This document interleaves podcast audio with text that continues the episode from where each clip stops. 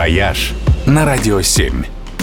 Всем привет! С вами travel эксперт Ольга Яковина. Кажется, нет на свете такого предмета или явления, из которого человек не мог бы извлечь музыку. Например, у научного центра Онтарио в Канаде звучит голос воды. Здесь установлен самый большой в мире гидравлофон. Это водяной орган, в котором звук создается за счет колебаний жидкости. Он выглядит как фонтан с трубами, и чтобы сыграть на нем что-нибудь, нужно зажимать пальцами струйки воды, как дырочки на флейте.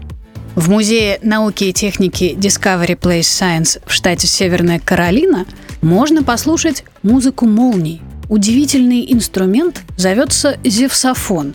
Его необычное звучание создают две катушки Теслы, испускающие электрические разряды. Его, кстати, использовала Бьорк в своей песне Thunderbolt. А самый большой в мире музыкальный инструмент, зафиксированный в книге рекордов Гиннесса, это орган из сталактитов. Он находится в Лурейских пещерах в штате Вирджиния. Создал его математик Лиланд Спринкл в 1957 году. Если верить легендам, после того, как его пятилетний сынишка на экскурсии случайно приложился башкой к каменной сосульке, и та в ответ мелодично загудела. За несколько лет Спринкл превратил пещеру в грандиозный музыкальный инструмент.